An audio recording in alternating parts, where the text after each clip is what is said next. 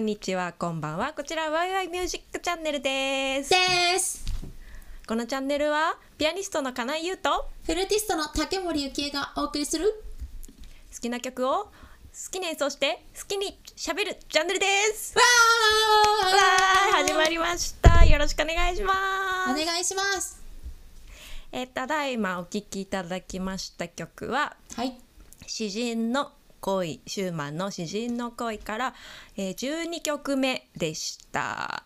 いやーとうとう1213141516だよ。そう16曲でおしまいだから今日は詩人の恋の3曲目あ3曲目じゃない3回目なんですけど。早いね。早いね。2回に分けるか3回に分けるかで悩んだけど、うん。3回に分けてよかったかもね、うんうん。じっくり歌詞も紹介できたし、ねほんとよかったうん、あのまだ1回目と2回目を聞いてない方は過去2回分を聞いてからこちらも聞いてくれるととっても嬉しいです。そうですよ。ぜひぜひつながると思いますんでね。そうそうそうそう。つながって聞こえてきた方がなんか一曲いい一曲だけ取り出して聞いてもなんか結構はてなって感じかもしれない。えそうだね。これは通してこのなんかこの一人の男の人のこの恋の恋煩いを聞いてほしいね。恋煩い？あ本当だね。恋煩いの曲集だったね。うん完全にね。すごいぴったりの表現だ。煩っちゃってたね完全にね。患っちゃってた。完全に患ってた。はい。えーとじゃあ今お聴きいただいた12曲目の歌詞を紹介していただいていいですか？はい、えー、12番ですね。うん。光り輝く夏の朝光り輝く夏の朝。僕は庭を歩き回る。花々がささやき話しかける。でも僕は口を開かず歩くのだ。花々がささやき話しかける。そして僕を気の毒そうに見つめて言う。私たちのお姉さんを悪く思わないで悲しげで青ざめたあなた。です。おしまいはーい。これは何でしょうか？季節が移り変わってます1曲目の時点で5月だったからやっぱ時間経過してる、夏になって。光り輝く夏の朝だよ。すっごい切ない夏の朝だな。本当だね。もう景色は光り輝いているのにね。ね輝きを遠くに見つめているんですねそうだね。でも花々が花々が彼を気の毒そうに見つめて言ってくるんだからすごいよね。気の毒そうにね。自分のことを気の毒そうに見つめてくるということはやっぱり相当相当あれですね悲しんでますね。自分的にも。すごいね。やっぱめちゃめちゃ振られ貫してちゃったかな？報われてこないからね。うん？何？振られちゃったかな？ごめんね振られてるもんね。いや。ずっと振られてるもんね。かわいそうだよ。もう青ざめちゃってるよ。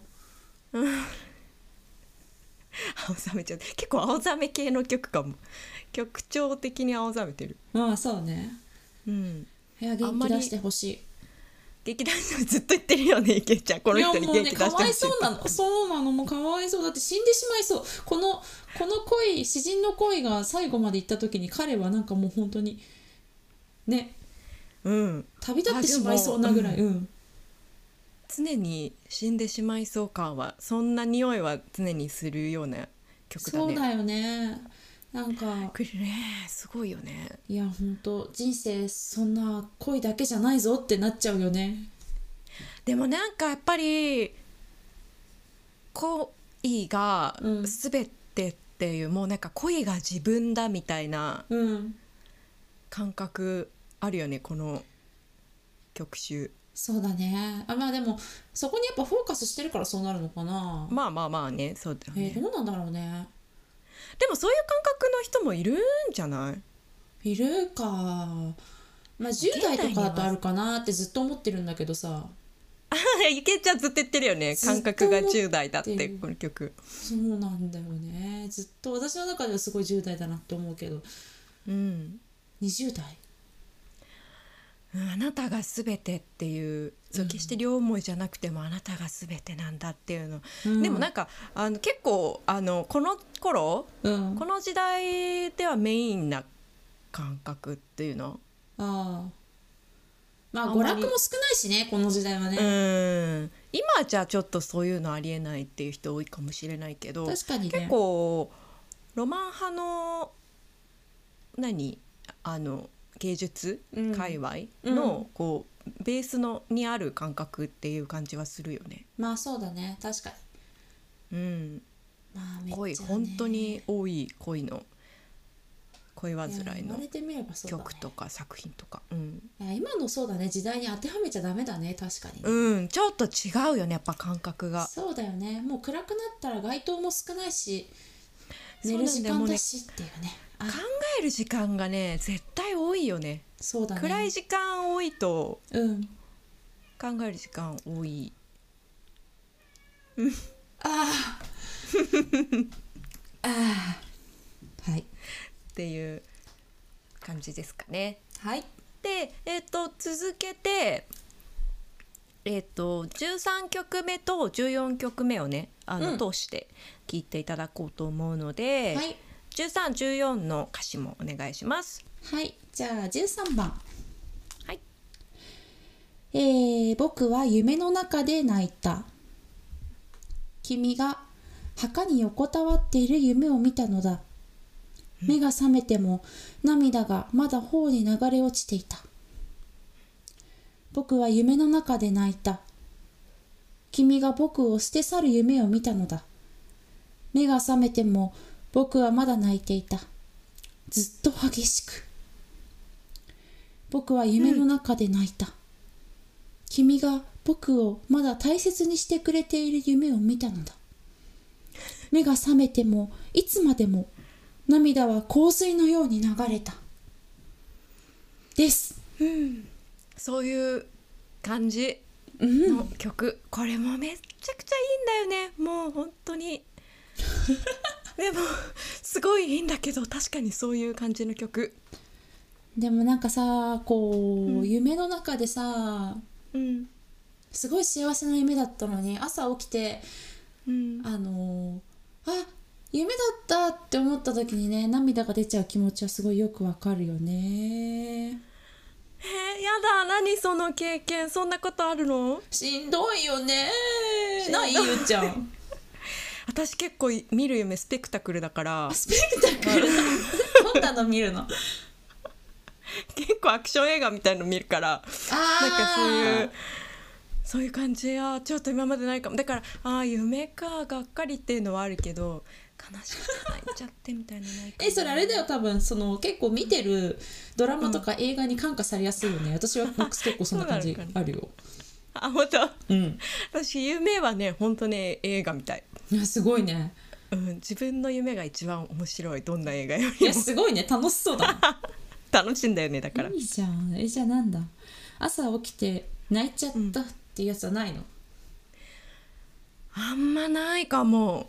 なんか疲れなんか大冒険した後の疲れのため息みたいのあるけど。いや今日すごかったみたいになるのあー頑張ったみたいな。いいね幸せだ救ねったみたいな。いやーめっちゃいいわ。だからねちょっと申し訳ないですね。共感できなくて。いやいやいやいいですよ。楽しいですねそれは。いいと思います。楽しいの。はいじゃあ14曲目いきましょう。はい14曲目、えー僕は君を夢の中で毎晩見る、僕は君を夢の中で毎晩見る。そこでは君は親しげに挨拶をしてくれる。僕は大声で泣き出し君の愛らしい足元に倒れ込む。君は僕を悲しげに見つめその小さなブロンドの頭を振る。そして君の瞳から落ちるのだ。真珠の涙の雫が。君は僕に静かな言葉をひそやかにかけ糸杉の束を僕にくれる。目が覚めるとその束は消え僕もあの言葉を忘れてしまった。だそうです。うん。ちょっとさ1314続けて聞いてもらうけどうん。ちょっとこっちの方が光が差してるんだよね曲調的に。うん。なんか夢つどっちもなんだけどそうそうそう。どっちも夢だけど、うん。ちょっとこっちの方がうん。明るいって言っていいのかわかんないけどちょっと光を感じるようなところがあって。うん。で結構その調整的にもね、うん。山場っていうかこの1314が一番こううわってこうあのフラットとかシャープとかが多いの。13がフラット6つついてて、はい14がシャープ5つついてるのでだからこうちょうど変わり目なのよ。こうちょうどバーッと増えていって。うんうん。でそこの境目にあるんだよね。だから夢が本当あの一つの夢じゃなくってはっきりと二晩分の夢なのかなっていう。ああそうだね。そうなんだよね。ね。だんだんフラットとかシャープ増えてくるのすごいよねこのね調整すごいよね。調整の移り変わりすごいんだよ。そうだね。だからねそう聞いてじっと通して聞くとうん。なんかね不思議。不思議な移り変わりがある。そうだね。そこをぜひ楽しんでもらえたらいいね。ね。うん。というわけで、はい。13曲目と14曲目を続けてお聴きください。はい。どうぞ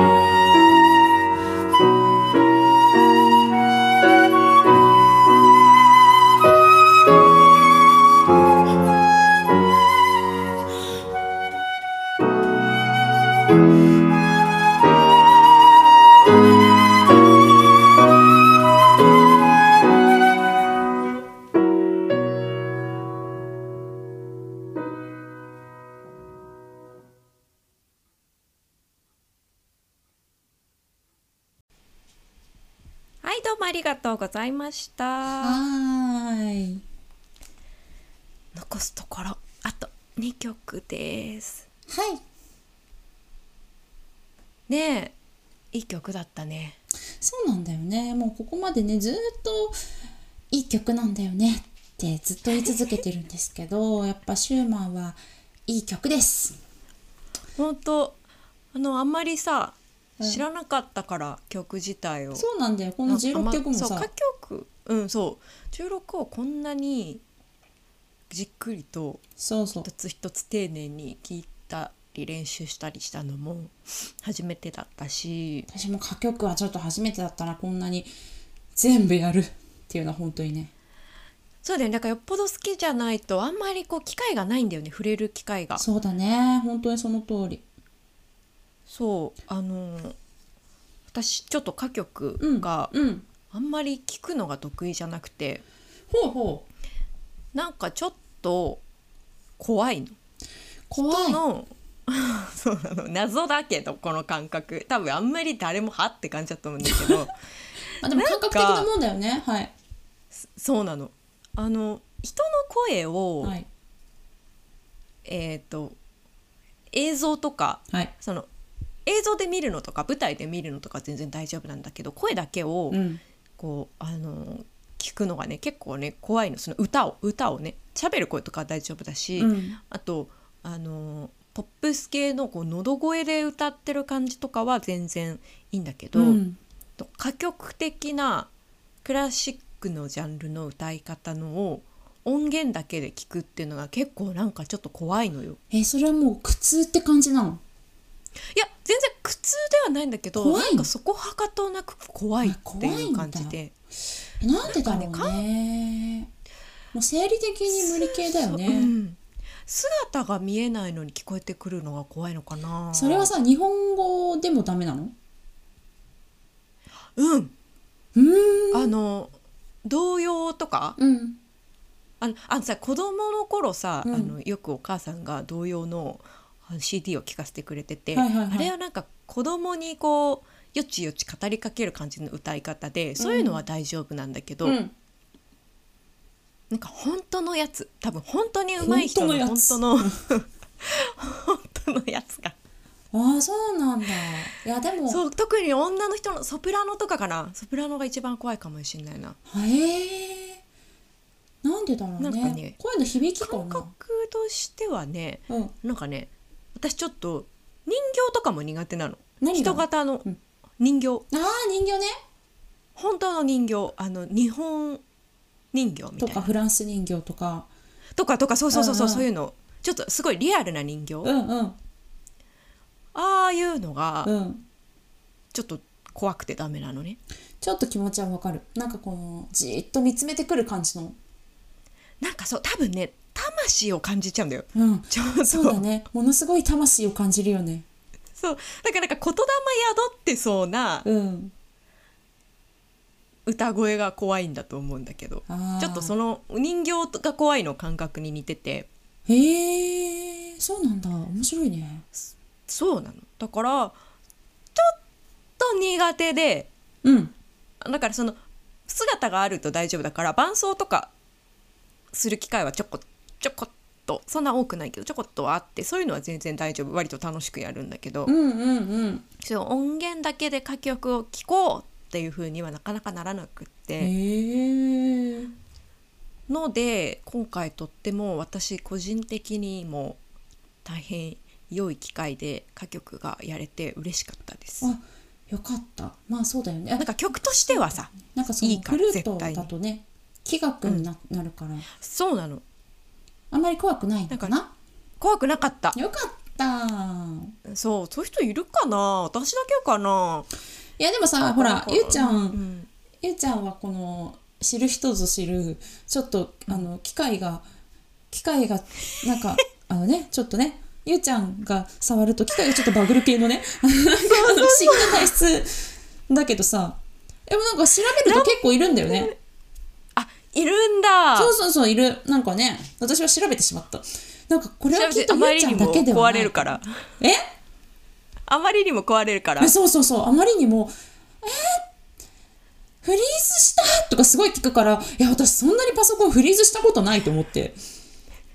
そうパソコンもフリーズするし携帯もつかなくなるし今一番携帯に苦しめられてるんだけど。そうだよね本当にねバグり方がその誰も聞いたことのないようなバグり方なの。なんでそんな聞いたことないんだけど。買って1年の携帯でしょ？そう携帯が、うん。あの勝手に再起動を始めるいや怖いよね。聞いたことない。普通にホラーなんだけど。何にもしてないの。自主的に。そうホラーなんだよ。でもなんか私は慣れすぎててもうそういう危機快快な現象に機会がそう本当にいろいろあるの。あの友達からもらったうん。ピンピンしていたはずのプリンターで、うん。あの印刷をしたらさーって白紙が出てきたりとか。怖っ。そうゆうちゃんはちょっとそのね機械系がバグるっていう体質。でそうそうそう。他にもねやっぱいるみたい。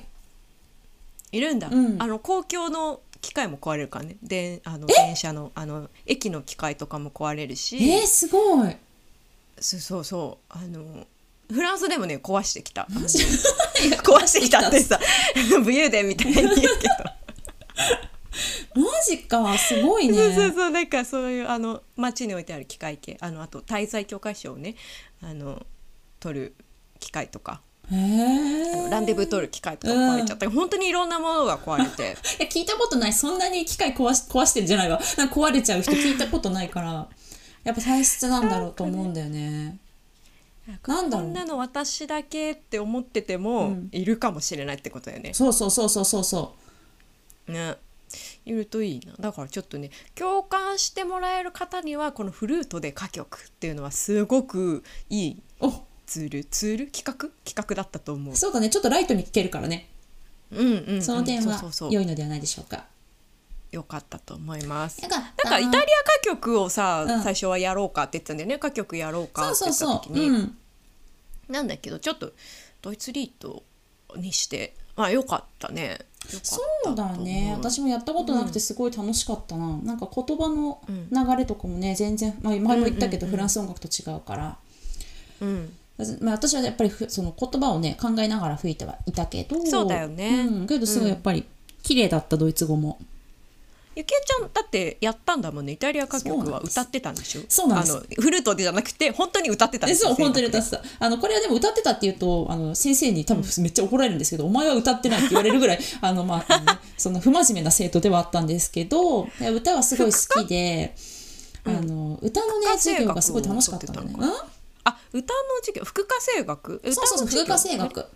副科声楽を取ってたんだ。そう副科声楽専科がフルーートでそうそうそう。副科でフルート。うんうんうん。そうそうあ副科でさ声楽あそうそう。副科で声楽を取ってたの。そうそうそうそう。うんうん。でなんか私のその副ピアノのピアノじゃないわ。副科声楽の先生があのもともとトランペットが本科だったんだけどあの歌がお上手すぎてなんかイタリアのコンクールかなんかですごいいい賞を取ってでなんか転化されてるんだよね。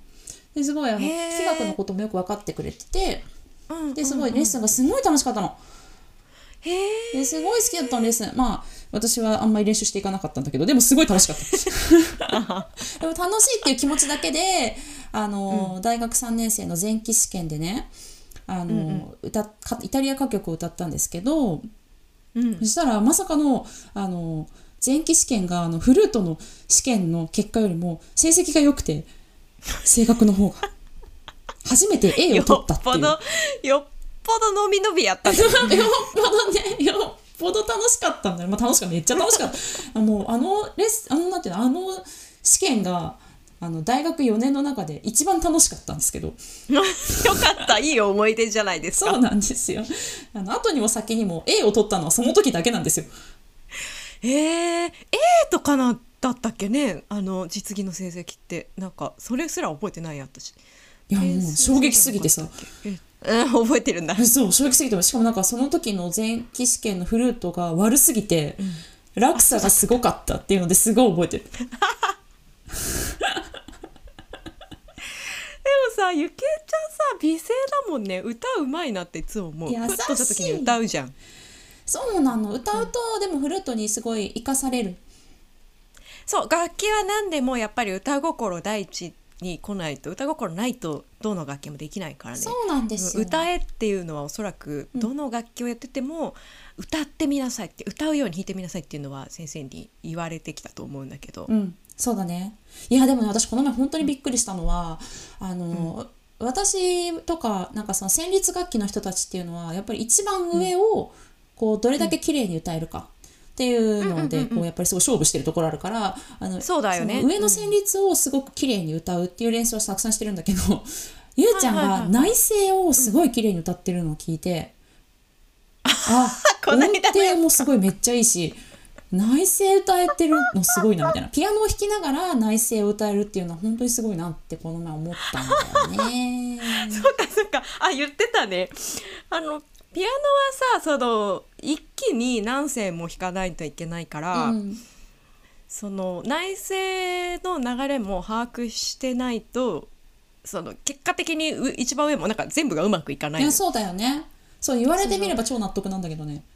うん、そうそう。だから内声でやっぱりあの曲を練習する上でいメロ一番上のその重要なそのゆきえちゃんとかその旋律楽器の人たちがうん。歌うメロディーが一番重要だし耳に入ってくるから、うんあのそこをはそうなんていうのかな一生懸命追おうとしなくてもある程度入ってきてるっていう聞こえてきてるっていうのがあってそうだね。ややっぱり内声の方が意識がこうおろそかになりがちだから内声をはっきり歌いながら全声部を弾けるとかなりあの把握度が上がるわけですいやいいですね。そうなんですよ。やっぱり内声がすごい響いてないと,、えっとその旋律楽器も上に乗れないかららそのせ内声をすごい歌ってるのを聞いてあ素晴らしい。と思って。っていうか音程が全然外れない素晴らしいって思って。練習を披露してるっていうねまさか。いやいやいや。ちょっと環境がちょっとね特殊でこう今今これを弾けないといけないからちょっと練習させてっていう時間がこの間あってそれを 内声歌。そのやっぱりさあの即効性があるから。内声歌えたらすぐ消えるようになるから もうちょっと。必死に内声歌ってね練習してたんですけど。いや素晴らしかっそうたです。かそうかそういうそういう発見もありますはい。ね。素晴らしかったです。ありがとうございます。そんなところで感動されるとは感動して夢夢思っていませんでした。そうですか。すごい聞いてましたよ言いますセットにもバッハとかって言ったね、三世三世の曲とか内声内声どれか分かってるみたいな。そうだよね。私もめっちゃ言われたのねすごい思い出したもん。うん。そうやっぱ言われるよね。よね。内声だけ終えないと弾けないよ。ええそう。めっちゃ言われたなって思い出しましたよ。遠い昔。そういうまあそういうもんです。ピアノはねちょっとそうなんちょっと特殊なんですよ。そうだね。一人で何個もできるからね。そうなんですよ。いいねそんなところで。はい。最後の15、16曲目をの歌詞を紹介してもらいましょうか。とうとう来ましたね。来ました。じゃあ15番いきます。うん。古いおとぎ話から。古いおとぎ話から白い手が招いてくれる。そこでは歌や音が鳴り響く。とある魔法の国から。そこでは色彩豊かな花が咲いている金色の夕映えの中で愛らしく香り輝いている花嫁のような顔でそこでは緑の木々は歌っている。大昔の旋律を風はひそやかに響き、その中で鳥たちが高らかにさえずっている。そこでは霧の姿が地上から立ち上り、軽やかに演舞を踊る。風変わりなコーラスの中で。そこでは青い火花が燃え上がる。あらゆる葉や小枝の上で赤い光が駆け抜ける。狂って入り乱れたような円を描きながら。そこでは想像しく泉が湧き出ている。天然の大理石から。そして奇妙にも小川へと反映して消えていく。ああ、あそこへ行けたらいいのに。心を喜ばせて、あらゆる苦悩を捨てて、自由に私服であれたらいいのに。ああ、このような喜びの国を僕はよく夢で見る。でも朝日が昇ると儚い泡のように消え去ってしまう儚い泡のように消え去ってしまう。です。2回目の強調。そうです。心を込めて。そうです。2回言うっていうのはねすごい大切だから言ってますからね。そうですよね。とっても言いたいことなんですよ。泡のようにね。消え去ってしまうってなったんだろうね。これもさあの前回のさ、うん。あのあれって思って調べたのがうんえっ、とあの婚礼の儀のやつだったじゃん。そうだね。でこれもなんか「ん?」ってなってそう。これなんだこれなんだって言って わーわーって調べたら「おとぎ話か!」ってなって。そうなの。私でもこれ最初あの練練習っていうかその合わせした時にあれ？これなんかめっちゃおとぎ話っぽいけどどうなどう？ファンタジーっぽいけどどういう歌詞なんだろうって思ったらそのやっぱファンタジーだったのから結構衝撃的で、いやシューマンすごいなって思っちゃって。すごいよね。いやすごい。おとぎ話感やっぱ。あそうすごい。なんかちゃんとファンタジーをファンタジーっぽく音符をつけるっていうのがすごいなと思って、俺結構ね本当になんんだろうシーマンをねあの尊敬したしたっていうかその 尊敬した。見直したっていうひどいね。すごい上からだけど。なんかこの なんだろう。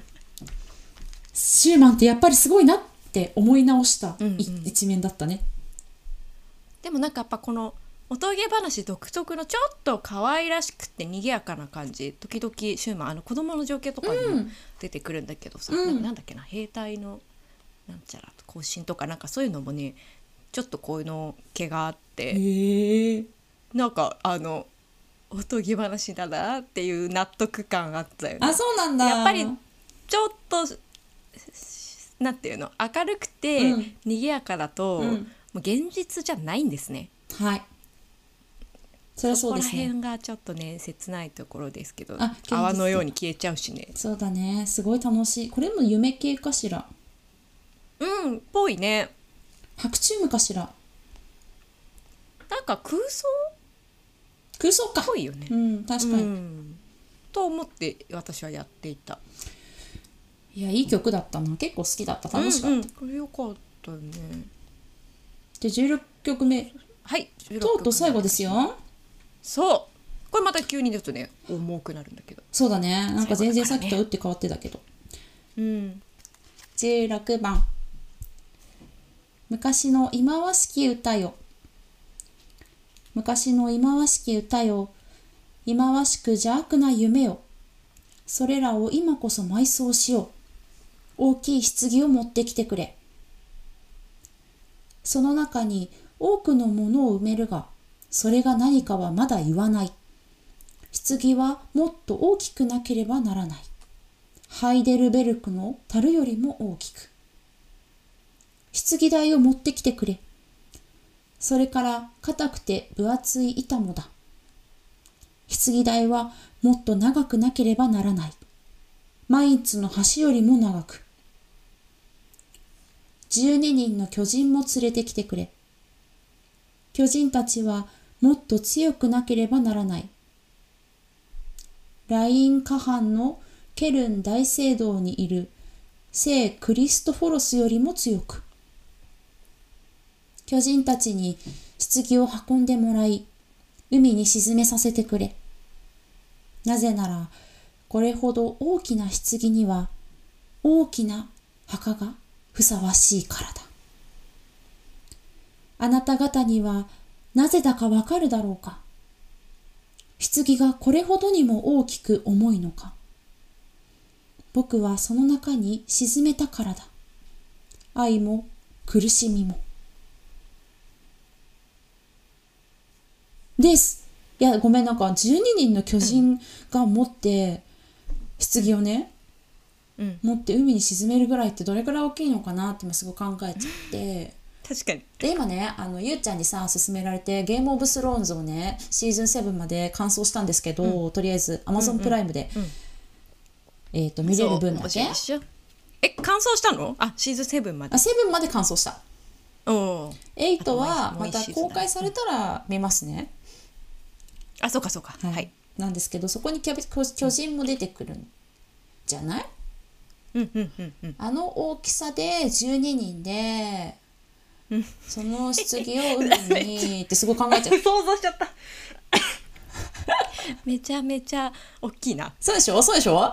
これに愛と苦しみを入れるっていやもうなんかやっぱすごいな。大きいな。スケールがな。そうだね。12人ってあれだよね。右と左に6人ずつってことだよね。うん。なんかの隠喩かな？なんかそういう神話とかがあるのかな？あるのかな？棺を66で持って海に沈める。すごいね。もうでもものすごい愛してたんだね。はあそうやって終わるんだね。沈めたのか。だからちょっとだけ想像っぽい雰囲気もあったね、うんあった。なるほど。そっかこれでこの恋は終わるんだね。うん。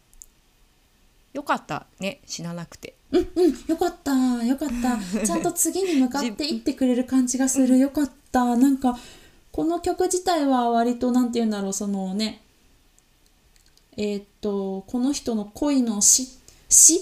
死を持って終わるけど、でもこの人自身は多分きっと、なんだろうこの恋が終わったことによってその次に次の恋が多分始まるその次のその新しい芽吹きみたいなのをきっと感じてウキウキしてるはずだから。そうだねそうだね。うんうんうんうんうん。それも感じ取れてなんかちょっと良かったな。うん。あー死ななかった。確かに。よかったです。私たちのね心配が杞憂に終わって、はい。本当ですよ。これでね詩人の声3回にわたってお聞きいただきましたが、はい。終わりになりますありがとうございました。ありがとうございました。楽しんでもらえたらもらえてたらね嬉しいね、うん。またやりたいしね楽曲。本当だね。次回。はい次回。次回は次回なんだっけ？あ次回。えー夏の歌かな？夏の歌をお送りしようとしているかな？はい。あ夏の歌です夏の歌だね。はい。そうまた歌だけど今度日本の歌をね、うん。あの夏のいい歌いっぱいあるからね。そうだね。小学校の時にあの絶対歌ったことのある歌を 3曲。お届けしたいと思います。はい。はい、じゃあ、えっと、最後お聴きいただく前に、はい。演奏曲のリクエストは「ハッシュタグ #YYMCL」「ハッシュタグ #YYMCL」をつけてツイッターにてつぶやいてくださおい。願いしますそれでは、はいえ最後の15曲16曲目お聴きください。どうぞ ありがとうございました。どうぞ。